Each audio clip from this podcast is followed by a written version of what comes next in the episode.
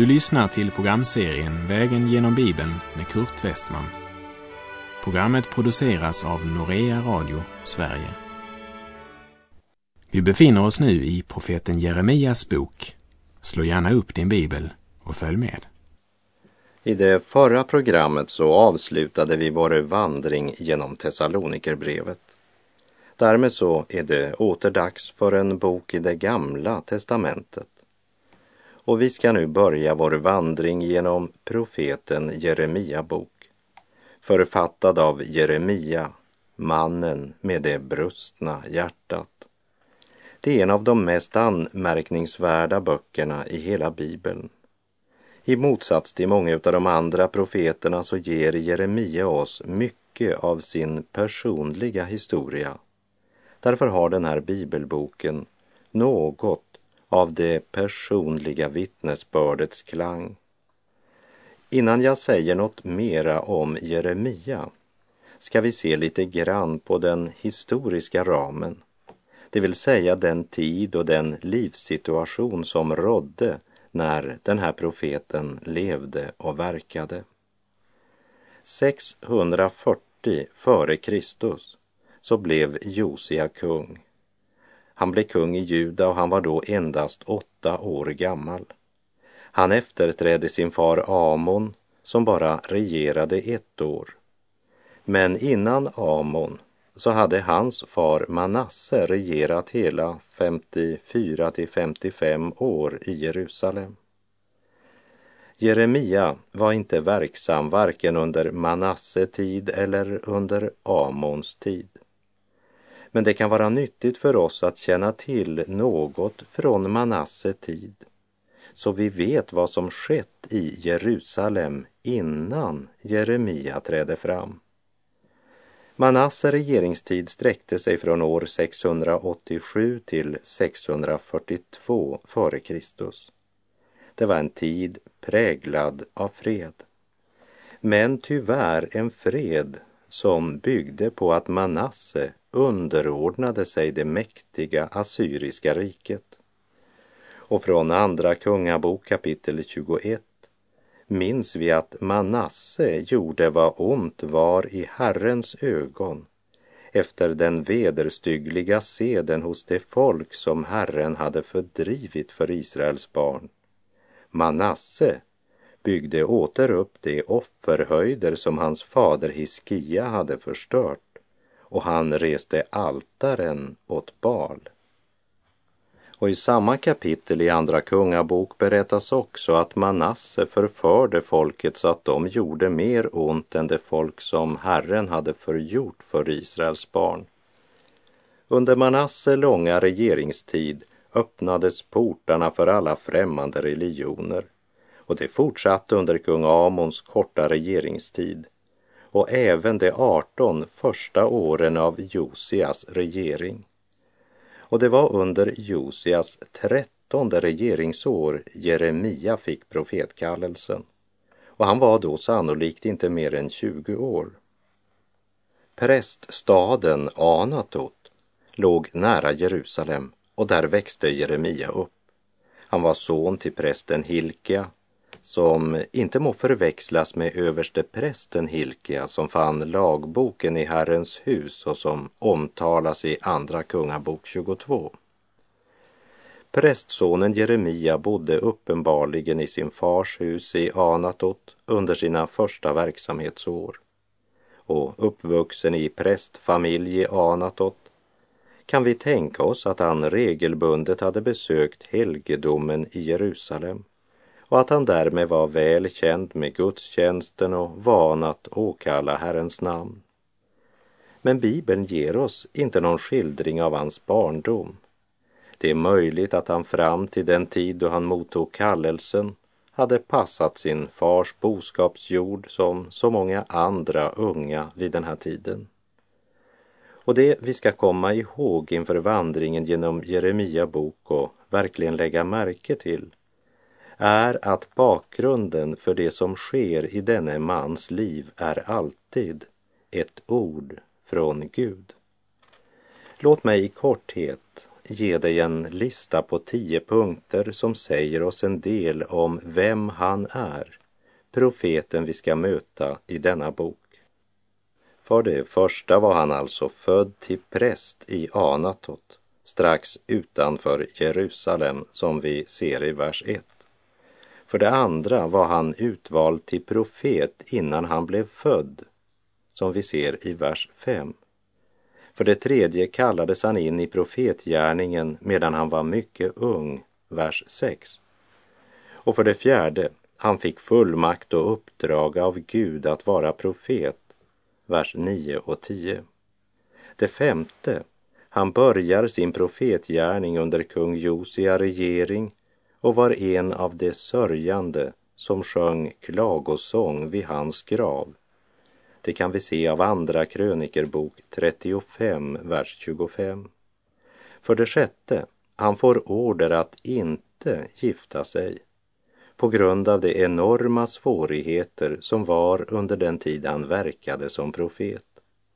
För det sjunde, han omvände ingen. Han blev förkastad av sitt folk som vi ska se både i kapitel 11, kapitel 12 och kapitel 18. Han blev hatad, slagen, pryglad och satt i stocken, fängslad och anklagad för att vara en förrädare. Och det åttonde, han visste att hans budskap var sant. Därför krossades hans hjärta över folkets ovilja att omvända sig. Och det nionde, han önskade å ena sidan att ge upp sin profettjänst. Samtidigt var den inre kallelsen så stark att han måste fortsätta. Vi kan säga Gud tillät honom inte att sluta. Och det tionde, han upplevde Jerusalems ödeläggelse och fångenskapet i Babylon. Och Babylons överbefälhavare tillät honom att förbli i landet och när den lilla rest av folket önskade fly så profeterade han emot denna flykt, kapitel 42. Och han tvingades att gå med kvarlevan till Egypten och där dog han. Traditionen säger att han stenades av sitt eget folk, av den lilla rest som var i Egypten.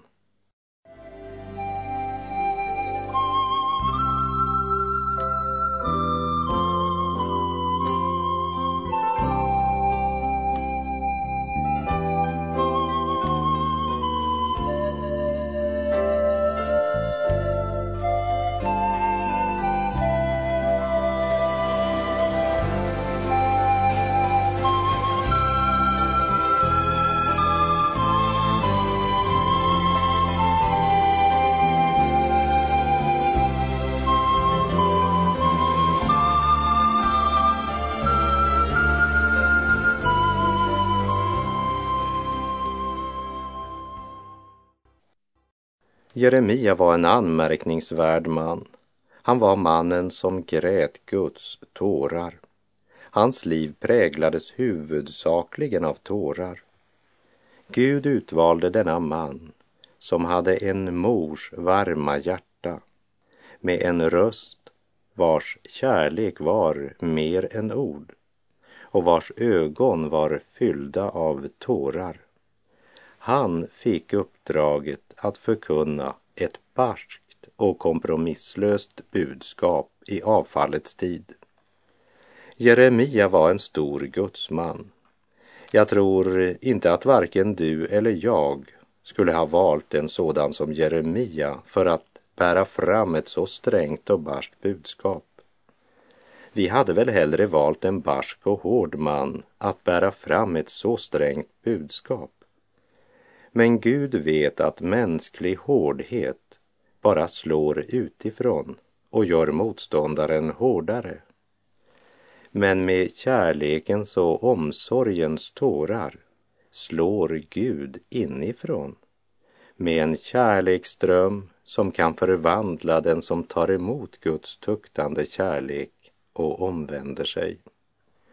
Därför valde Gud Jeremia men folkets olycka var att de förkastade Guds budbärare och Guds budskap. Man ville inte tro sanningen, som det står i Johannes 3, verserna 19 och 20. Och detta är domen, ljuset kom till världen och människorna älskade mörkret och inte ljuset, eftersom deras gärningar var onda. Ty var och en som gör det onda hatar ljuset och kommer inte till ljuset för att hans gärningar inte ska avslöjas. Jeremia var en blyg och tillbakadragen man, väl medveten om sin hjälplöshet. En man som längtade efter en sympati och kärlek som han aldrig fick uppleva. I Matteus 16, vers 13 och 14 står det då Jesus kom till trakten av Caesarea Filippi frågade han sina lärjungar vem säger folket att Människosonen är? De svarade Somliga säger Johannes döparen, andra Elia och andra Jeremia eller någon av profeterna. Det var verkligen många olika meningar om vem Jesus var. Men ingen tycktes veta vem han verkligen var. Och orsaken till att någon trodde han var Jeremia var väl därför att Jeremia var en föraktad man, övergiven av människor. En smärtornas man, så föraktad att man höll honom för intet. Men den stora skillnaden mellan Jeremia och Jesus var att Jesus inte bara kände smärtan över folkets avfall och smärtan av att bli förkastad. Men Jesus bar också alla våra synder. Jeremia börjar sin gärning cirka ett decennium efter Jesaja. Han börjar sin tjänst under kung Josia regering och höll på helt fram till fångenskapet i Babel. Och han är den profet som förutsade att fångenskapet skulle vara i 70 år. Och mitt i fångenskapets mörker såg han bortom fångenskapet och talade med profetisk lyftning om en ljus framtid. Jeremias budskap var det mest ovälkomna budskap som någonsin predikats för ett folk och det blev förkastat. Man kallade honom landsförrädare eftersom han förkunnade att de skulle besegras av Babel och föras bort i fångenskap. Nästan ett decennium innan Jeremia hade Jesaja förkunnat att Juda skulle göra motstånd. Varför denna totala förändring? Syndamåttet var fullt och tiden hade kommit och konsekvenserna av folkets avfall från Gud skulle börja skördas. Jeremia budskap var ju inte något han hittade på. Det var Gud som genom Jeremia bringade folket det profetiska ordet. Och det var en sanning som folket inte ville höra. Jeremia bok är verkligen högaktuell i vår tid. Jeremia bokens nyckelord är ordet avfälliga. Ordet avfälliga, avfall eller avfallit förekommer hela 15 gånger i Jeremia bok. Låt oss följa Jeremia, hans kallelse, hans kamp och folkets förakt för honom därför att han vägrade att kompromissa.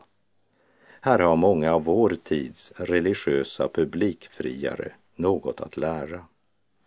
I Hebreerbrevet 1, vers 1 och 2 står det sedan Gud i forna tider många gånger och på många sätt hade talat till fäderna genom profeterna har han nu den sista tiden talat till oss genom sin son. Honom har han insatt till att ärva allting och genom honom har han också skapat världen. Hebreerbrevets första kapitel säger att Gud många gånger och på många sätt talade till fäderna. Gud ger sig till känna. Gud leker inte kurragömma med människan. Vi lever i den värld till vilken Gud sände sin son. En värld till vilken Gud har talat och fortsätter att tala genom sitt ord. Men det märkliga och för världen förargliga är att hans ord ofta kommer till oss genom ofullkomliga människor.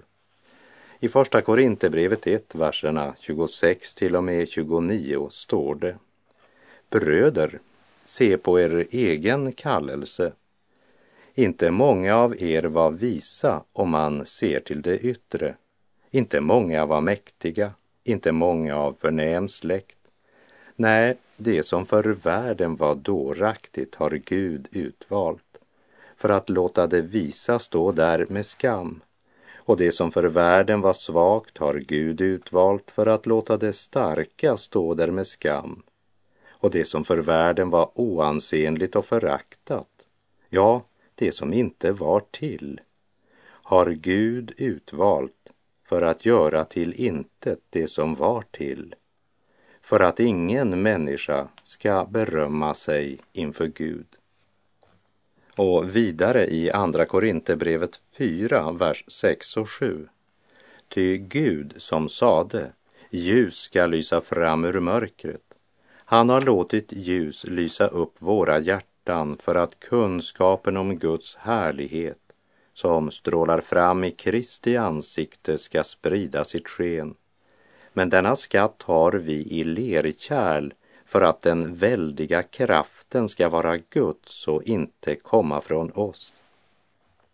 Ja, världen kan varken förstå eller acceptera att Gud utväljer ett kärl av lera när den dyrbaraste av skatter ska placeras.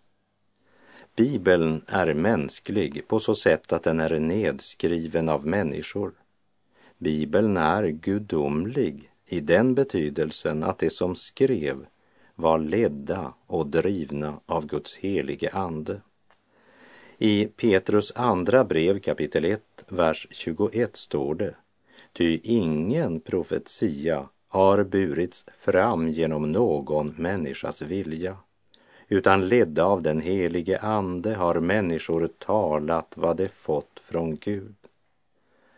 Och detta budskap från Gud förmedlades genom ofullkomliga människor. Men det de skrev var inte ofullkomligt, men det var inspirerat av Gud.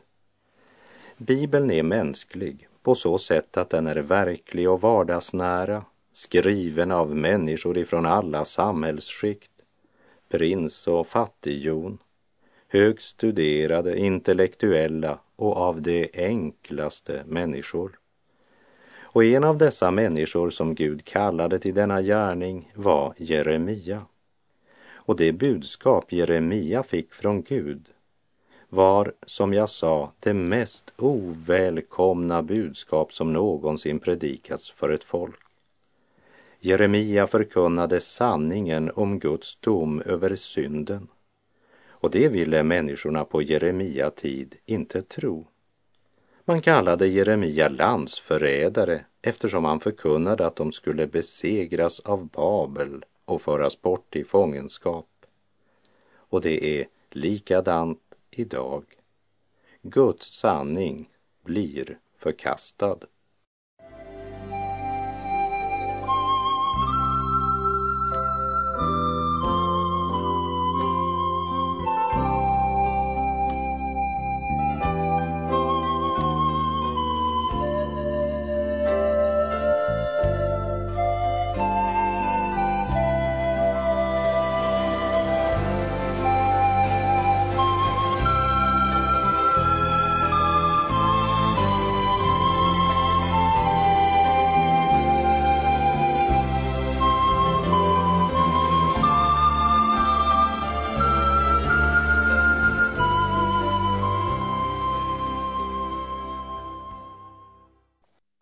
Det är svårt att ge en översikt över Jeremia bok eftersom det inte finns någon logisk ordning eller kronologisk ordning på innehållet.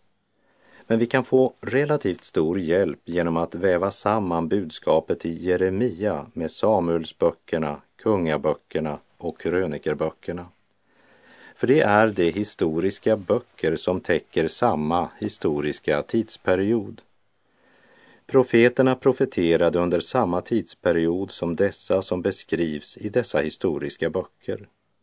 med undantag för Haggai, Sakarja och Malaki som profeterade efter exilet och därför sammanfaller med den tid som beskrivs i de historiska böckerna Esra och Nehemja.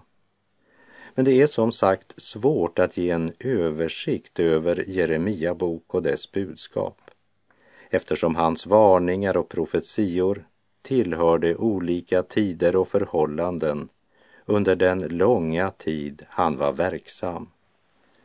Huvudtonen är hans klara omvändelsebudskap där han manar nationen till omvändelse, bot och bättring. Men resultatet av dessa förmaningar blev för Jeremia del förföljelse och stora svårigheter och många lidanden. Ja, Jeremia utstod mera lidande än någon annan profet. Och när Jeremia i ljus av vad Gud uppenbarat för honom måste hota folket med svåra straff och rikets undergång, så valde folket att förtränga sanningen och behandla Guds sändebud som en kynisk och pessimistisk svartmålare, ja landsförrädare. Så låt oss följa denne man som i en avfallstid där synd och omoral flödade får den otacksamma uppgiften att tala sanningens ord till ett folk som älskade mörkret. Och Jeremia bok inleds med följande ord, vers 1. Detta är vad som talades av Jeremia, Hilkias son, en av prästerna i Anatot i Benjamins land. Jeremia far var alltså präst Skriften berättar om åtta olika män som bar namnet Hilkia eller Hilkia. Och den Hilkia som var Jeremia far må inte förväxlas med den Hilkia som var överstepräst på Josias tid och som vid templets iståndsättande hittade Herrens lagbok, vilket medförde en reformation av gudstjänsten och väckelse. Men denne Hilkia, som är Jeremia far, omnämns endast här i Jeremia 1.1. Men därmed får vi veta att Jeremia var av prästsläkt och därför har han sannolikt också regelbundet besökt helgedomen i Jerusalem som vi sa.